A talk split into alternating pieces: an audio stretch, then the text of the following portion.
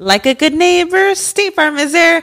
When you hear those words, you can feel good knowing that. State Farm is there to help you feel supported with the coverage you need for your car, your home, and even boats, motorcycles, RVs, and other things that matter to you. Now, let me tell you, girl, I don't got a boat, a motorcycle, or an RV, but State Farm covers my home and my car. With a State Farm agent, you know someone is there to help protect your future by helping you choose the coverage you need. With so many coverage options, it feels good knowing you can find what fits for you. And you know what? Getting insurance can be so intimidating because you don't know exactly what you need. So having an agent that could help you with each step makes it so much easier. Girl, I feel you on that. So when things get complicated and you need ways to get help, State Farm gives you options there too. Maybe you like to handle things in person or on the phone with your local agent, or you prefer to do it on statefarm.com or on the award winning app. State Farm lets you do things your way. I personally am the type of gal that likes to do things through an app. It just makes it more easier than going in person or hopping on a call. So I love that they have that option available. Girl, I like to use an app too. I'm not trying to pull up in person or, or call because I'm way too, I have too much social anxiety for that. I'm trying to do it on the app. So that's why I'm here with State Farm. And that is why, like a good neighbor, State Farm is there. With everyone fighting for attention, how can your business stand out and connect with customers? Easy.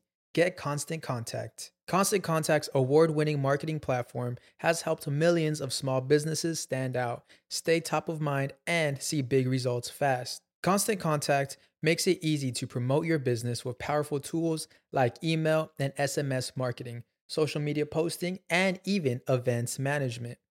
With Constant Contact, you'll reach new audiences, grow your customer list, and communicate more effectively to sell more, raise more, and fast track growth. Don't know much about marketing? No sweat. Constant Contact's writing assistant tools and automation features help you say the right thing at the right time every time.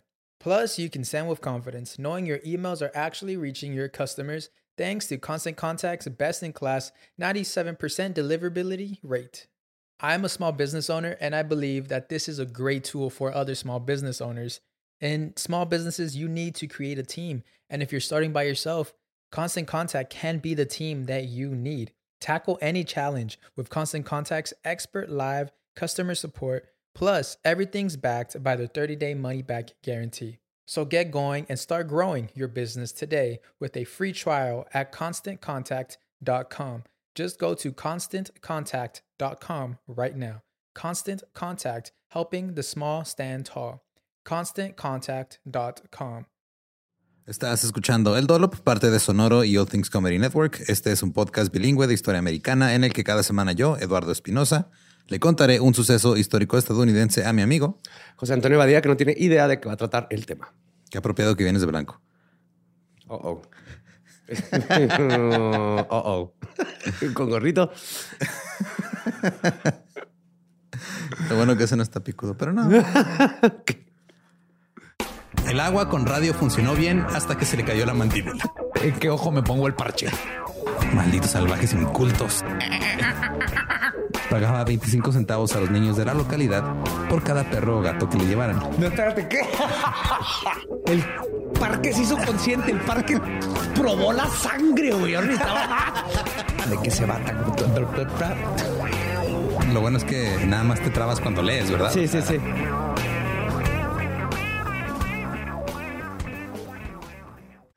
Noviembre de 1894. Un partido político conocido como el Fusion Ticket ganó el control de ambas cámaras de Carolina del Norte, la de, los diputados y los senadores. Los demócratas, que eran el partido del, del hombre blanco, que para los que no recuerdan era en ese tiempo ellos eran los que querían seguir teniendo esclavos, habían tenido el control del Estado durante más de 20 años y de repente ya no estaban en el poder. El partido Fusion estaba formado por agricultores blancos del Partido Populista que tenían dificultades económicas por la caída de los precios agrícolas y las tarifas este, altas del transporte ferroviario. Y también estaban eh, formados por republicanos que eran en su mayoría afroamericanos. Ok. Entonces eran los blancos contra los... No o sea, blancos. los- eran eran los, los blancos pobres y los negros contra los blancos no pobres. Ok. Una lucha de clases. Sí. La legislatura fusionista de 1894 se deshizo rápidamente de la política de nombramiento de cargos locales del Partido Demócrata.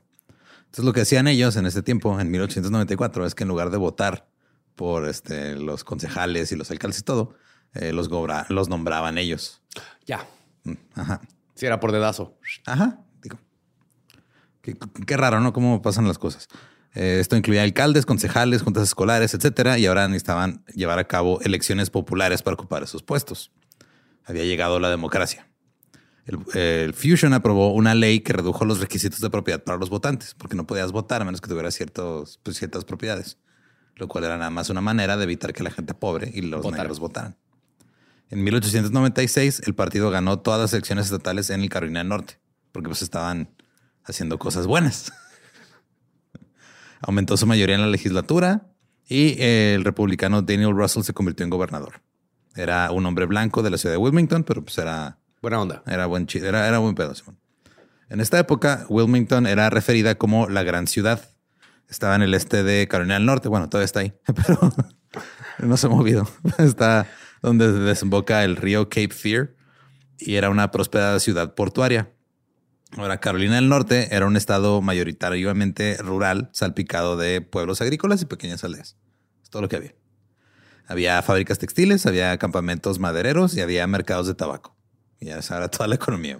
Ahí, o sea, podías hacer bats, fumar tabaco Y telas. Y ya. y. Era un, era un pueblo de béisbol. sí, no lo había Vas a hacer así. un equipo de béisbol. La ciudad había sido mayoritariamente negra antes de la guerra civil y después de la guerra los esclavos liberados dejaron las plantaciones para mudarse a pueblos y ciudades. Además de que había trabajo, seguridad y estabilidad económica en la, constru- en la construcción de comunidades, comunidades negras. Entonces, la cantidad de afroamericanos que vivían en la ciudad aumentó. Para 1896, Wilmington tenía una población de 20.000 habitantes, de los cuales 11.300 eran negros y 8.700 eran blancos. Había una pequeña pero significativa clase media negra. Los emprendedores negros dominaban los restaurantes, tenían peluquerías, sastrerías y farmacias. Los afroamericanos también eran bomberos, policías, carteros y tenían una junta de salud que era completamente eh, afroamericana. Ah. No diferente, o sea, ellos estaban a cargo de la salud. No había muchas tensiones entre las razas hasta que las leyes de designación de personas para los cargos fueron cambiadas por elecciones. Porque fue cuando dijeron, ah, cabrón, ¿cómo que van a poder votar por él si no me gusta su color de piel? A mí este mi compa me puso en este puesto. Ese hombre tiene demasiada melanina en la piel. No puede ser un líder. Eh, los demócratas de la ciudad habían ocupado el poder durante 15 años, pero debido a las reglas nuevas en las elecciones de marzo, el alcalde y seis de los 10 concejales fueron, este, se fueron a votación y fueron reemplazados por personas de un color o de una clase social con la que no estaban de acuerdo. Ahora había tres negros en el Consejo Municipal de 10 miembros. Otro hombre negro era miembro de la Junta de Auditoría y Finanzas y siguieron tomando puestos.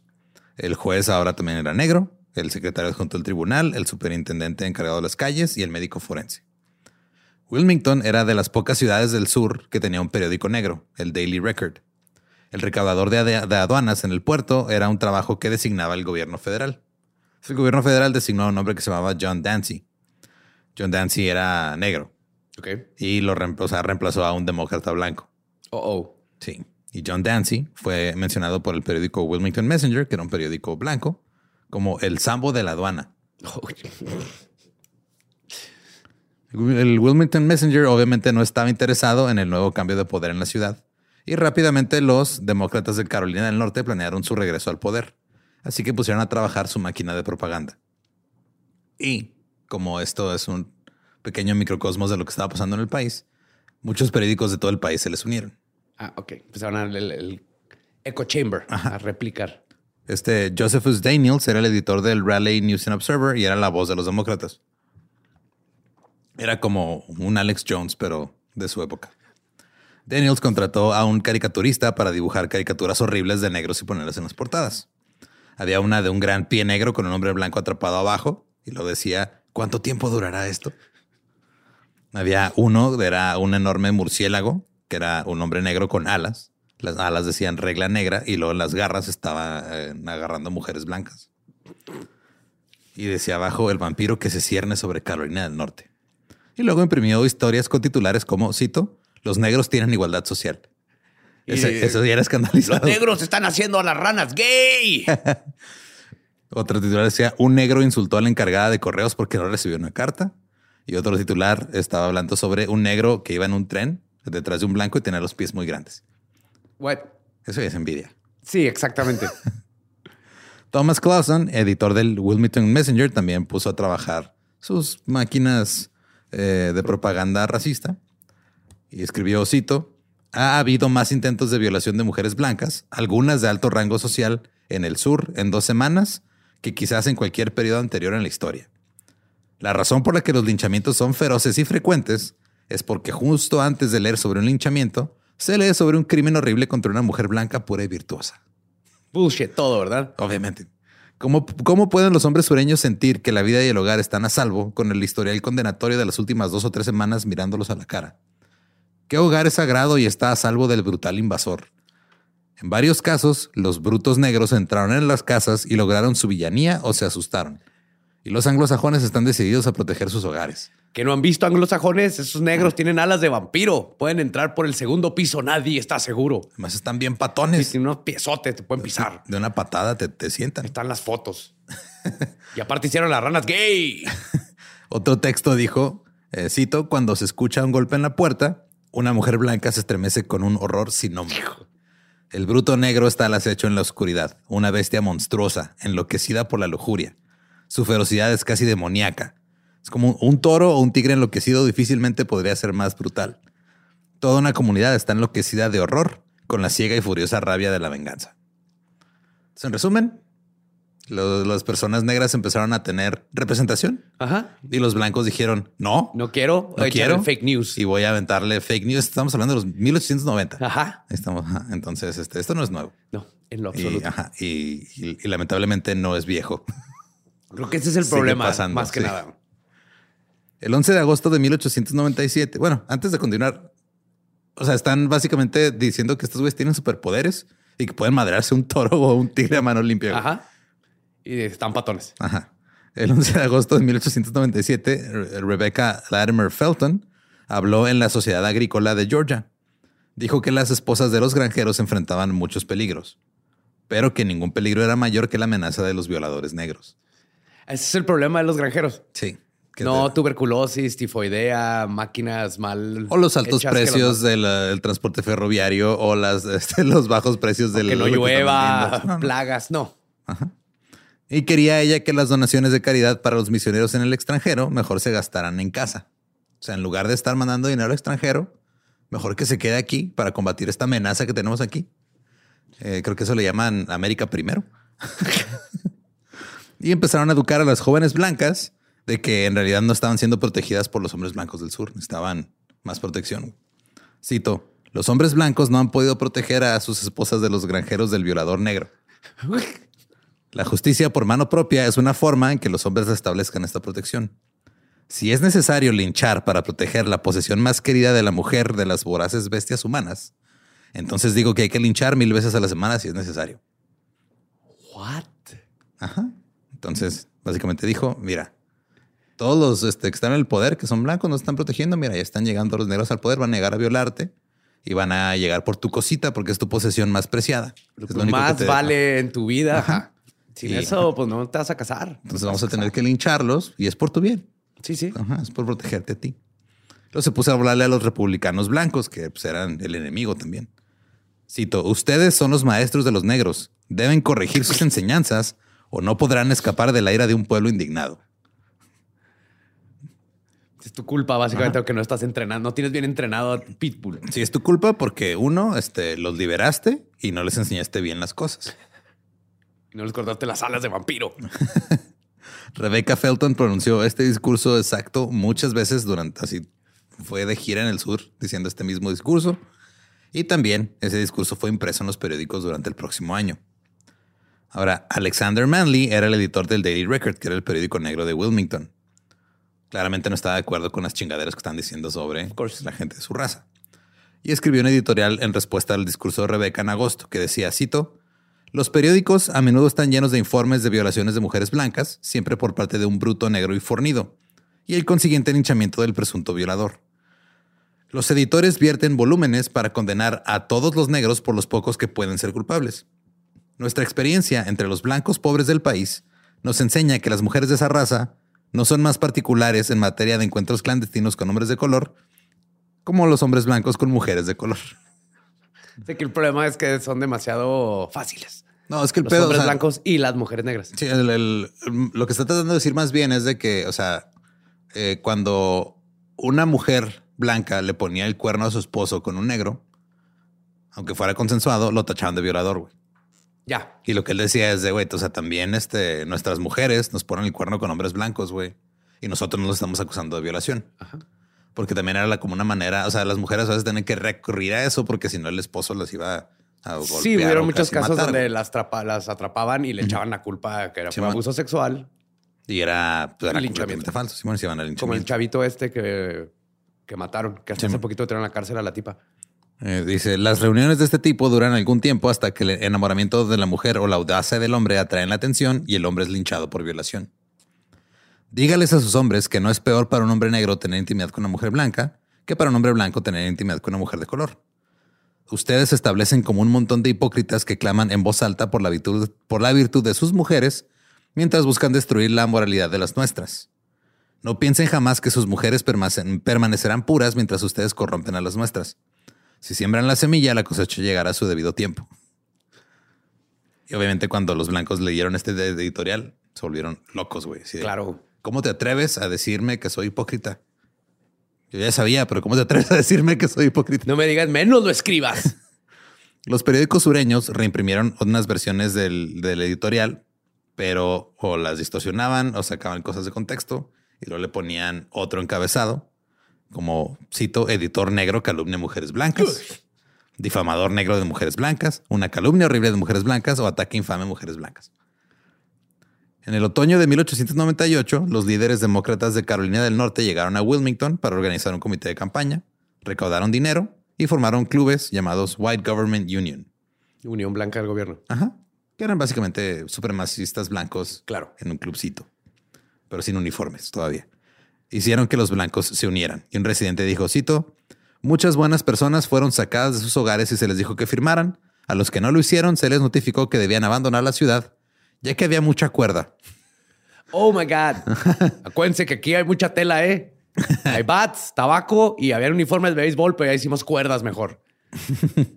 El senador demócrata Ben Tillman, mejor conocido como Pitchfork, Oh, wow. Encabezó una manifestación el 20 de octubre en Fayetteville, en Carolina del Sur. Y había gente de Wilmington ahí. Fue como que una delegación de gente así de, "Eh, vamos a ver qué va a decir este güey. El senador Tillman habló. Y habló fuerte. Cito, ¿por qué no mataste a ese maldito editor negro que escribió eso? Oh, Mándenlo a Carolina del Sur y déjenlo publicar cualquier cosa y lo van a matar. qué buena forma de solucionar sus problemas. Sí, qué buena manera Vamos de empezar, exportar el- de empezar el un discurso asesinato. político, güey. Sí, sí. No, tú no lo quisiste matar. O sea, tu estado es, lo- es muy eh, débil y, y- no, mándalo para acá, güey. Aquí nos encargamos. La delegación de Wilmington encabezó el desfile y justo después de ellos iban 300 camisas rojas. Los camisas rojas eran el ala mm, de la milicia del Partido Demócrata. O sea, todo lo que se ha, vis- se ha visto últimamente, así de los güeyes acá, este, que llegan armados, este, que van a querer meterse al Capitolio o algo. Era, lo mismo, pero eran de- de- en ese tiempo era del otro bando. Eran los Proud Boys, pero de los De demócratas. los demócratas, Simón. Básicamente era eso. Luego llegó el presidente del comité y llegó una banda de música de Wilmington tocando. Claro, yes. Los camisas rojas aterrorizaron a los negros y a los blancos pobres, que eran amigos de los negros. Disolvieron reuniones políticas, destruyeron propiedades y dispararon contra ciudadanos en emboscadas. Había personas que eran sacadas de sus casas en medio de la noche y azotadas, y la gente empezó a tener miedo de registrarse para votar. Los camisas rojas comenzaron a marchar y a realizar mítines en Wilmington. Por ejemplo, Mike Dowling, un irlandés, eh, era uno de los líderes de los camisas rojas y él había sido despedido como capataz de la compañía de bomberos por, cito, incompetencia, embriaguez e insubordinación continua. Por irlandés. Sí, entonces lo corrieron y el güey dijo, eh, pues estos güeyes este, necesitan un líder. Necesitan a alguien que piste y sepa tirar putazos. Y ya básicamente se fue y actuaban como si fueran un, un ejército, una caballería. Y cuando hacían desfiles, iban las mujeres blancas ondeando banderas y pañuelos mientras los camisas rojas pasaban atrás armados a caballo. Wow. Los periódicos publicaron avisos de reuniones de supremacistas blancos. El 2 de noviembre, Dowling y sus camisas rojas encabezaron un rally del hombre blanco con parrillada gratis. Sí, era Todos de, terminaron rojos. Ajá, es de Kyle, güey, vamos a hacer este un barbecue y vamos a hablar de cómo exterminar una raza que no nos gusta. Estos mítines no eran pequeños. Alfred Waddell, un ciudadano este, blanco de Wilmington, eh, una vez dio un discurso en frente de 1200 personas Oh. y dijo, cito, estamos reducidos a la lamentable necesidad de elegir si viviremos bajo el dominio de los negros, dirigidos por unos pocos, hombres sin principios y veremos la ruina de todo lo que apreciamos, o probaremos que somos dignos del respeto de la humanidad, restaurando el buen gobierno a toda costa. Nuestro dominio blanco es el único asunto en las próximas elecciones. Nunca nos rendiremos ante una pila de basura irregular de negros, incluso si tenemos que ahogar el río Cape Fear con cadáveres. Sé que no hay hospitales y la gente está muriendo y el drenaje es inadecuado. Eso no importa. Lo que importa es sacar a la gente con melanina en su piel de esta ciudad. Días antes de las elecciones, el movimiento de supremacistas blancos compró una Gatling. Una La metralladora. metralleta de redonda. la- Sí. Y luego empezaron a correr rumores de que los negros estaban comprando armas y preparándose para pelear. Y también empezaron a decir que los negros iban a quemar el algodón y los almacenes de los hombres blancos. Los demócratas contrataron a un detective negro para investigar los rumores. Su conclusión fue que los negros no estaban haciendo nada. Pero luego llegaron los Pinkerton. Oh my God. Y un par de detectives blancos de Pinkerton dijeron que las sirvientas negras estaban quemando las casas de sus empleadores y que los hombres negros habían amenazado abiertamente con quemar la ciudad si los blancos ganaban las elecciones. ¿Por qué vas a quemar la casa en donde trabajas? Por este, cosas políticas, aparentemente. Pero, o sea, llegaron los Pinkerton a decir, oye, es que le están quemando casas.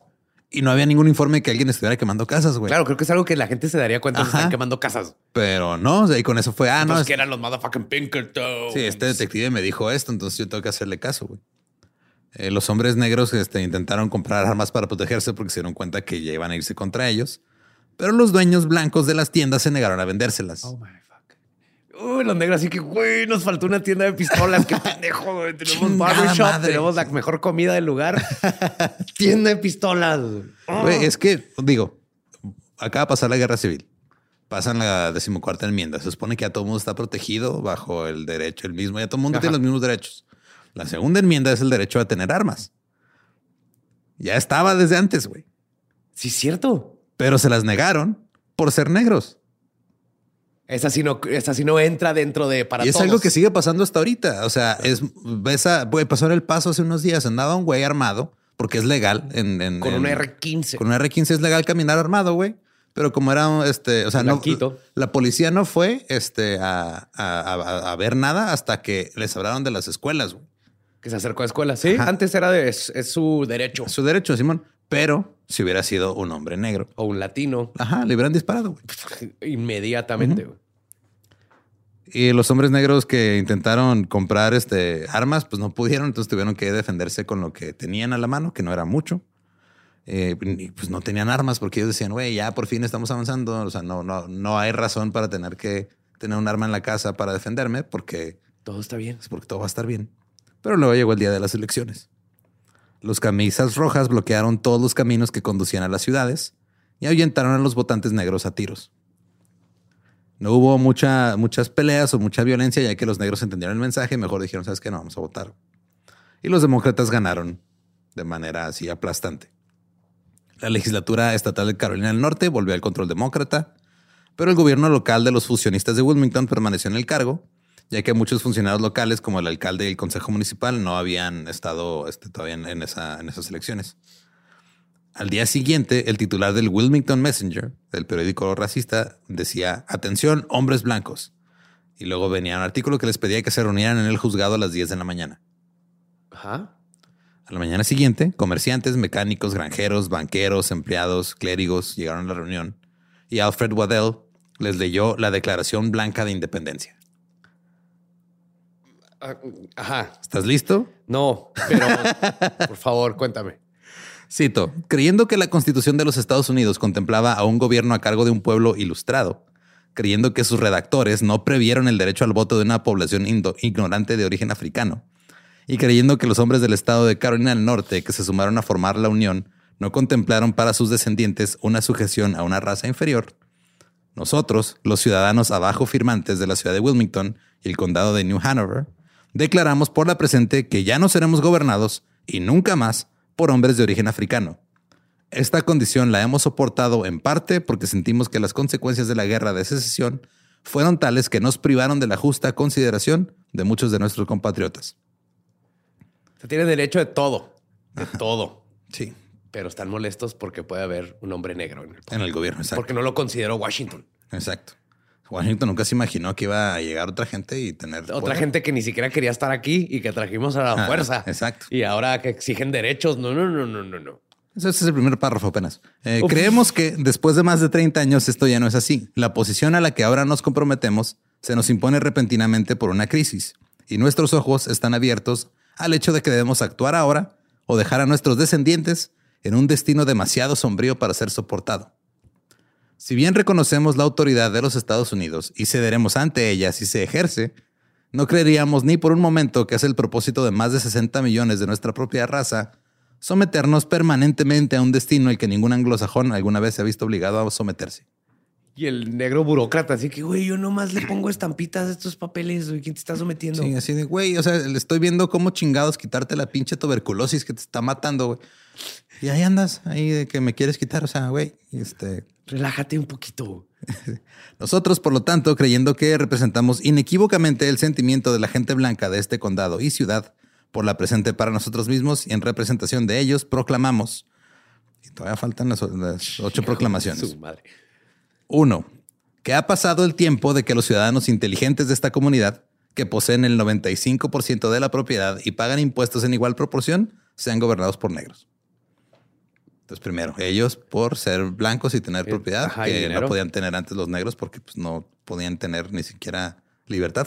Este dice, no, nosotros tenemos toda la propiedad. Pues sí, güey, pues No eran dueños ni de su propio cuerpo, cabrón. Entonces dice el número dos, que no toleraremos la acción de hombres blancos sin escrúpulos en afiliarse a los negros para que por medio de sus votos puedan dominar el elemento inteligente y ahorrativo de la comunidad, provocando así el estancamiento de los negocios y la imposibilidad de progresar. Aquí argumentan que este, nosotros somos los que saben hacer negocios. Ellos no. Ellos no. Tienen un chingo de negocios ahí. Están prosperando.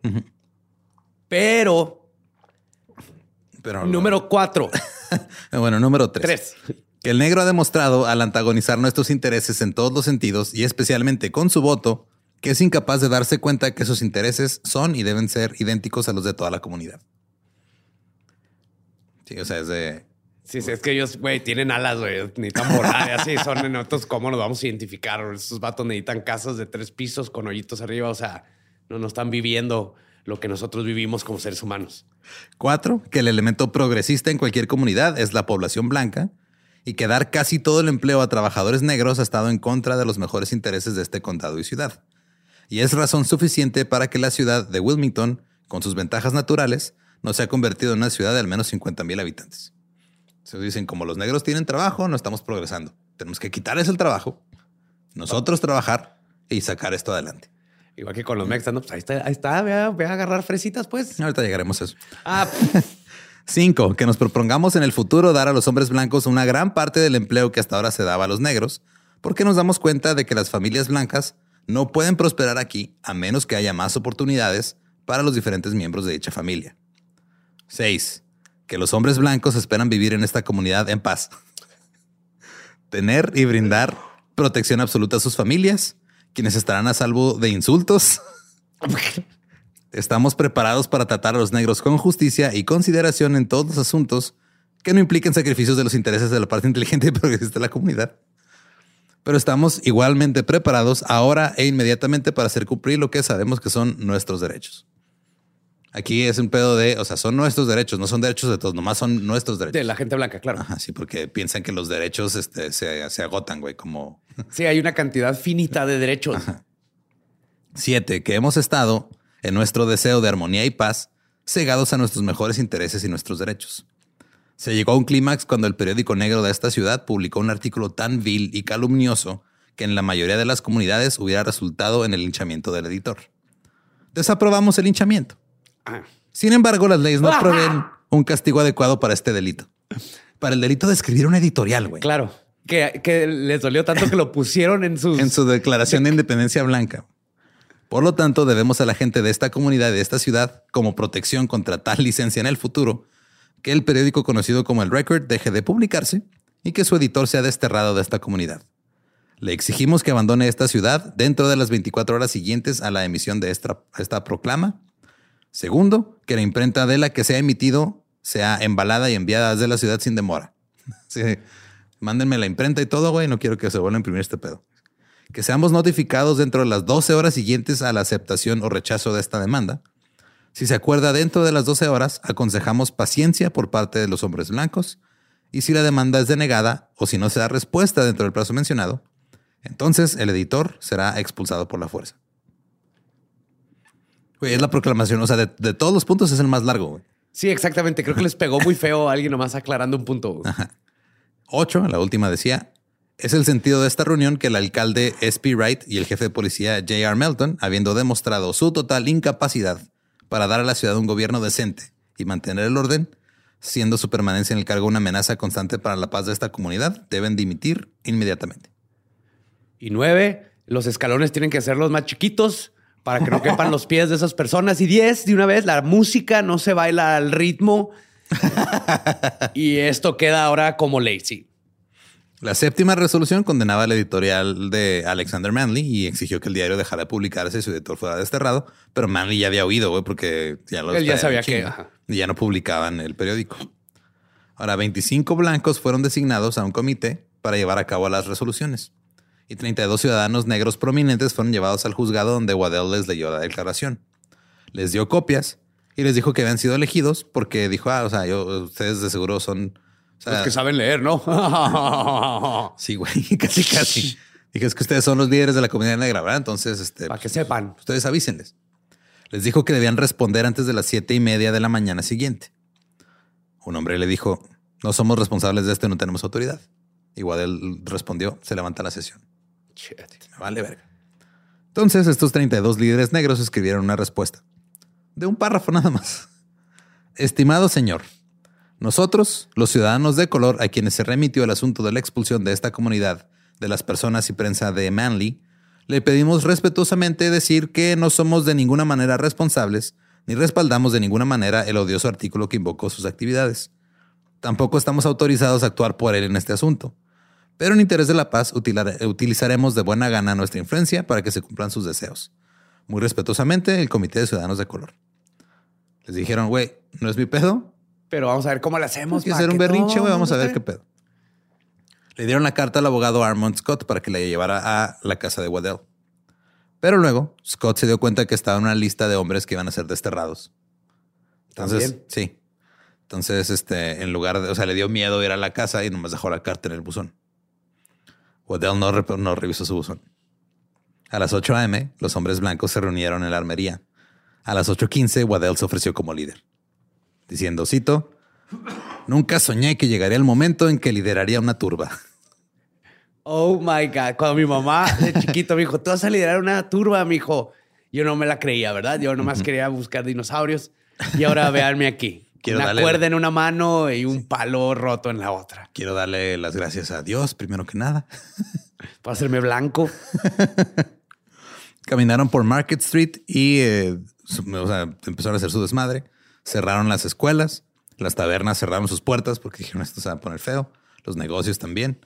Eh, la gente estaba observando todo desde las banquetas y las ventanas y se fue haciendo una multitud cada vez más grande. Se dice que más o menos eran unas 2.000 personas. A las 8.30 am, la turba llegó a la oficina del periódico. La saquearon y luego la quemaron. Esto obviamente causó que los negros que vivían en la ciudad se asustaran. Rápidamente se difundió el rumor de que los blancos los iban a quemar y matar en, su, en, en- en sus áreas de la ciudad donde vivían. En una compresa de algodón, alrededor de 300 empleados abandonaron el trabajo y se quedaron en la calle sin saber qué hacer, nomás en pánico. Luego llegaron los blancos. Un grupo de hombres negros estaba parados en una esquina y se les ordenó que se dispersaran. Los blancos dijeron que los negros se negaron y que les habían disparado. No hay manera de comprobar si esto es cierto. Claro. Así que los blancos respondieron. Tres hombres negros fueron asesinados y dos blancos resultaron levemente heridos. Un hombre negro salió corriendo por la calle y le disparó con un rifle a William, que estaba parado en una terraza, como por le dio en el pulmón izquierdo. Y el hombre negro salió corriendo, pero lo encontraron escondido debajo de una cama, lo sacaron y lo mataron. Alrededor de la una de la tarde, unos hombres negros en una casa dispararon a unos hombres blancos que iban pasando por ahí. La casa fue rodeada, cuatro negros fueron capturados y llevados a la cárcel. Uno trató de huir, pero recibió un disparo y lo mataron. Durante la tarde, otros ocho fueron asesinados y esa noche la ciudad fue patrullada por blancos. Y obviamente el registro de lo que pasó esa noche pues, cambia según a quién le preguntes. Ajá. Odell estimó que mataron a más o menos unas 20 personas negras. Otros dijeron que eran más, más o menos 90. Uh, Pero eh, se cree que fueron unos 300. oh my. Es una masacre. ¿sí? El recuento oficial fue de 25, pero los cuerpos fueron arrojados al río y se cree que Vamos otros, otros murieron. Sí. El gobernador también estuvo a punto de ser asesinado. Cuando se enteró de lo sucedido, estaba cerca de Wilmington y se dirigió a Raleigh en un tren. El tren se detuvo en un pueblo que se llamaba Maxton, donde lo esperaba una turba de camisas rojas. Llegaron y se metieron al vagón del tren, gritaron línchenlo, pero el gobernador y su ayudante subieron al furgón que estaba cerrado con llave y el tren se fue. Se salvó. Perdón. El San Francisco Call, el 11 de noviembre de 1898, escribió, cito, Esta tarde el Consejo Municipal de Wilmington renunció uno por uno. A medida que cada miembro dejó vacante, los restantes eligieron a un sucesor nombrado por el Comité de Ciudadanos hasta que se cambió legalmente toda la Junta. Renunciaron en respuesta al sentimiento público. La nueva Junta está compuesta por ciudadanos demócratas conservadores. El alcalde y el jefe de policía luego renunciaron y la nueva junta eligió a sus sucesores de acuerdo con la ley. Alfred Waddell fue elegido alcalde. Ah, co- mira, no lo vi venir. No lo vi venir. Un comité se movió rápidamente y notificó a los republicanos blancos más prominentes y objetables que debían abandonar la ciudad. Nomás por apoyar a los negros. El primer acto del nuevo gobierno fue tomar juramento a 250 policías especiales, elegidos entre las filas de ciudadanos blancos de buena reputación. La mayoría era camisas rojas. Ah, los hicieron policías. Sí, güey. Sí, el examen era. A ver, ¿qué color es este? Es blanco. y este Blanco, es negro. ajá, Ajá. sí. ¿Cuál es el bueno? El blanco. Bien. Toma tu placa, una pistola. Como el video ese que se hizo viral hace un chingo de cuando les ponían a los niños este como un juguete de un bebé negro y de un bebé blanco y le preguntaban quién era malo y quién era bueno. Así de cabrón están los prejuicios así ya en la médula, güey, de Sí, sí, sí, eso se aprende. Waddell después dijo, cito, literalmente seguimos la ley tal como lo hicieron los fusionistas. No ha habido un solo acto ilegal cometido en el cambio de gobierno. Sencillamente la Junta Vieja salió y la nueva entró estrictamente de acuerdo con la ley. No fue una cuestión de coerción. Para nada. O sea, matas como unos 300 personas y no salen corriendo todos. O sea, Ellos se fueron porque quisieron. había que llenarlo esos vacantes. El 14 de noviembre, el Partido Demócrata del Estado realizó una gran fiesta en Raleigh. Más de 2.000 antorchas iluminaron a la multitud que vitoreaba y 500 barriles de alquitrán en llamas, cito, llenaron el aire, el aire con columnas de humo de colores, creando una atmósfera de carnaval. ¿Qué, qué pedo con los racistas y el fuego? ¿Cuál es su obsesión? No sé, pero les encanta. Cuatro días después del golpe de Estado, cientos de afroamericanos seguían escondidos en el bosque alrededor de Wilmington. Muchos huyeron sin abrigo, sin cobijas, están durmiendo en el suelo, no tenían ropa, no tenían dinero, no tenían comida. Güey, era noviembre, estaba haciendo frío. Eh, los que tenían hijos tenían demasiado miedo de prender fuegos, este, fogatas para calentar a sus hijos, Para no que no supieran dónde estaban. para que no los vieran, exacto. Después de que Alfred Waddell se convirtiera en alcalde, tenía una lista de personas a las que iba a desterrar. Soldados con bayonetas hicieron marchar a los líderes fusionistas a la estación del tren. El fusionista blanco George C. French tenía una soga alrededor de su cuello y estaba a punto de ser colgado cuando un miembro del comité de los, de los 25 hombres blancos lo salvó. Pero lo llevaron a la estación de tren y le dijeron que nunca regresara. Ok. El ex jefe de policía John Melton fue llevado en tren a Washington, D.C. en medio de gritos de que era un negro blanco. Un negro blanco. Ajá. Un gris. Pues sí, eso le pasaba por apoyar a gente de, de otro color. Por ser por- a otras- a otro ser humano. El domingo 13 de noviembre, el reverendo J.W. Kramer dijo que las turbas en las calles habían estado haciendo el servicio de Dios. Oh my God. En la primera iglesia bautista, el ministro comparó la victoria del triunfo, eh, o sea, co- comparó esta victoria eh, de los blancos con el triunfo del Señor sobre Satanás y sus ángeles vestidos de negro. Claro, está en la Biblia. Recuerden cuando Jesús dijo: Os cortaréis el cabello con barberos blancos nada más. Y los barberos negros hay que correrlos del pueblo con linchamientos. Amén, palabra de Dios. Desestimó los asesinatos como, cito, un mero incidente. No se puede hacer un omelette sin romper algunos huevos. El propósito principal no era matar, sino educar. Pero, a veces pues, le disparas a alguien seis veces. Tu intención no es matarlo, Es pero se muere, ¿no? claro, sí, o Se sea. muere. Pues, Dios, Dios funciona de maneras misteriosas. El reverendo de la primera iglesia presbiteriana leyó, cito, Mejor es el que gobierna su espíritu que el que toma una ciudad. Desde la última vez que nos reunimos en estos muros, hemos tomado una ciudad. A Dios sea la alabanza.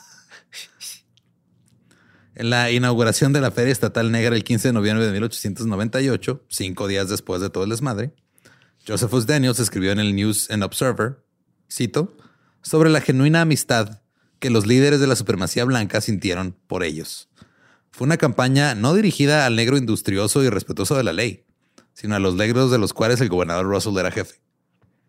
O sea, este güey llegó y dijo, no, o sea, nos trataron bien chido, güey. O sea, y es que no era contra ellos, era contra los que tenían poder. Pero como ya no tienen poder y podemos seguirlos oprimiendo, me caen bien. güey. Están a toda madre esos güeyes. Los has visto chingón. güey. Es más, tengo varios amigos así. Sí, güey, literal. El presidente del, del país republicano, William McKinley, ignoró por completo lo sucedido. No se reunió con los funcionarios blancos que habían huido del Estado, no presentaron ningún cargo, No mandaron al ejército, nada. nada. El gobierno federal determinó que todo lo que intentaran eh, hacer iba a terminar en una absolución y no iba a servir de nada. Pero ni siquiera lo hicieron para mostrar su postura. No, es- claro. Están, y están creando una, un precedente muy peligroso. Exacto. El 26 de noviembre de 1898, el periódico The State escribió, cito, el señor Josephus Daniel, editor de Raleigh News and Observer, le escribió al gobernador de Carolina del Sur. Como resultado de las elecciones recientes, existe un sentimiento considerable en el Estado a favor de alguna disposición constitucional que elimine al negro como factor político. ¿Me haría usted la gran amabilidad de describirme los métodos empleados para eliminar el voto negro sin privar al hombre blanco analfabeto del voto? Cualquier consejo será apreciado. O sea, todo lo que se les ocurrió también fregaba a los. Sí, entonces, ¿cómo le blancos. hacemos? O sea, mira, ese güey no sabe leer y es pobre, pero es de mi color, entonces lo tengo que cuidar. Él sí que vote, ¿verdad? Pero los otros, híjole, o sea, yo sé que es doctor, pero vean, vean, es más oscuro que yo. No puede votar. Los demócratas introdujeron una enmienda constitucional que creó pruebas de alfabetización para votar y también un impuesto de capacitación. Hicieron una cláusula que se llamaba la cláusula del, del abuelo y esta protegía a los blancos analfabetos para que pudieran, o sea, si podían demostrar que tenían un abuelo blanco, ya con eso podían votar.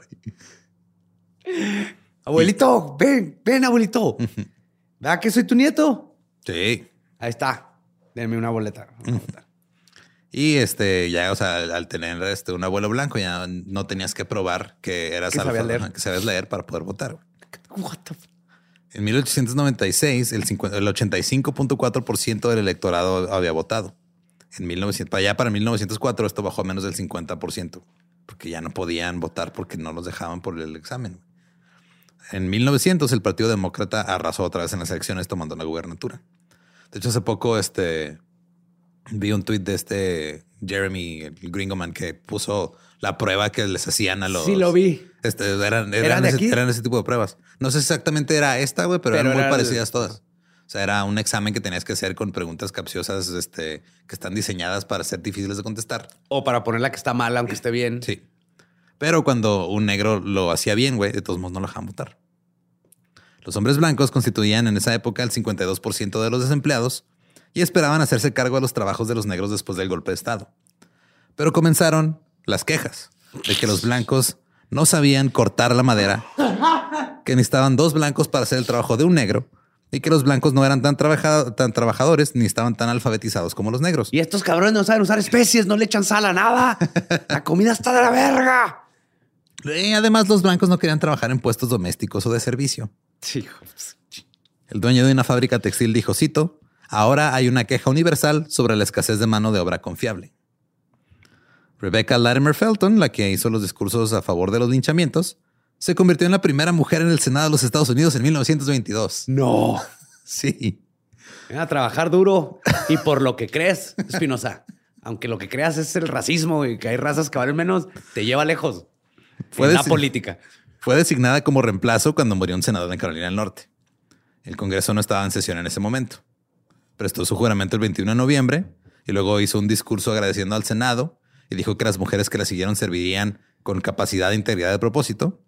Pero luego su mandato duró 24 horas porque luego eligieron a su sucesor. O Y ya. y ya. Entonces, si la primera mujer en el Senado hace 100 años en Estados Unidos estaba a favor de los linchamientos. Sí, era una racista de fake news. Este evento fue parte de una era de segregación racial más severa. La historiadora Laura Edwards lo, lo describe como, cito, lo que sucedió en Wilmington se convirtió en una afirmación de la supremacía blanca, no solo en la ciudad, sino en el sur y en la nación en su conjunto, ya que invocar la blancura eclipsaba la ciudadanía legal, los derechos y la igualdad de protección que garantizaba la constitución. No, o sea, es más importante ser blanco que ser gringo, aparentemente. En el 2006, el News and Observer, el periódico racista, escribió un editorial titulado Un pasado doloroso, señalando la responsabilidad del periódico en los esfuerzos racistas de 1898.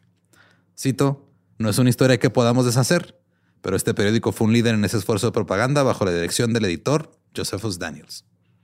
Ok. Sorry. Tuvieron en que ese pasar. tiempo la cagó ese pendejo. Sí, mira, hace 98 años un güey la cagó. Horrible. Ah, no, perdón, hace 108 años. 108 un güey la cagó años. horrible, entonces este, este, tenemos que decir, ah, pues sí, la cagó. En agosto del 2007, el Senado del Estado de Carolina del Norte aprobó una resolución reconociendo y expresando un profundo pesar por el golpe de Estado. Ah, ah, gracias. Sí. Entonces 100 años ya- después. Sí, güey. Ah, pues sí, pues Ah, ¿se feo. acuerdan del lincha- del linchamiento y cuando vamos a las familias a vivir al bosque? Ups. Y ya, Uh, sí. ay, ay, disculpen. Ahora, obviamente, bueno, esta es la historia de la insurrección, ins- insurrección de Wilmington, perdón. Eh, algunos le llaman masacre, que es una masacre. Ajá. Algunos le llaman insurrección. Depende a quién le preguntes. ¿De qué periódico leas? Depende de qué noticias periódico leas. Ajá, sí, güey. Es como ahora que fuimos, este, que vino John Mulaney al paso, que lo fuimos a ver. eh, había unos niños en el público. güey. Ajá. Y uno de los, o sea, empezó el güey a hablar de, de todo su desmadre de rehabilitación y de drogas y todo. Pero él estaba viendo a los niños y les preguntó, "Hey, ¿alguna duda hasta ahorita? Porque habló de la insurrección del 6 de enero en el Capitolio y un niño le dijo, ¿qué es una insurrección? Él creyó que le iba a preguntar algo de todo lo que estaba hablando de drogas y la madre. No, hombre. Dijo, ¿qué es una insurrección? Y luego le dijo, ah, es que tal vez en tu familia le digan diferente, ¿verdad? Estamos en Texas. Entonces mejor, este, mejor pregúntale a tu mamá qué pasó ese día porque me da miedo contestar aquí. Yes. Porque es- o sea, fue exactamente lo mismo. Fue un pedo de este, digo, la reacción ahora de que haya sido elegido Donald Trump fue después de ocho años de tener un presidente negro, pero esto fue hace güey, 1890 y tantos. Noventa y tantos y luego ahora vemos Y- exactamente lo mismo.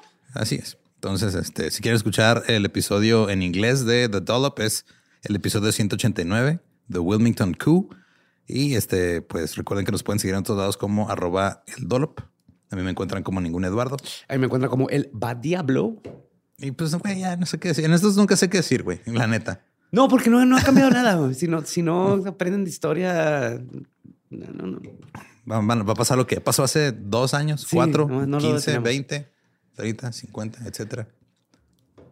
Este, dulces sueños.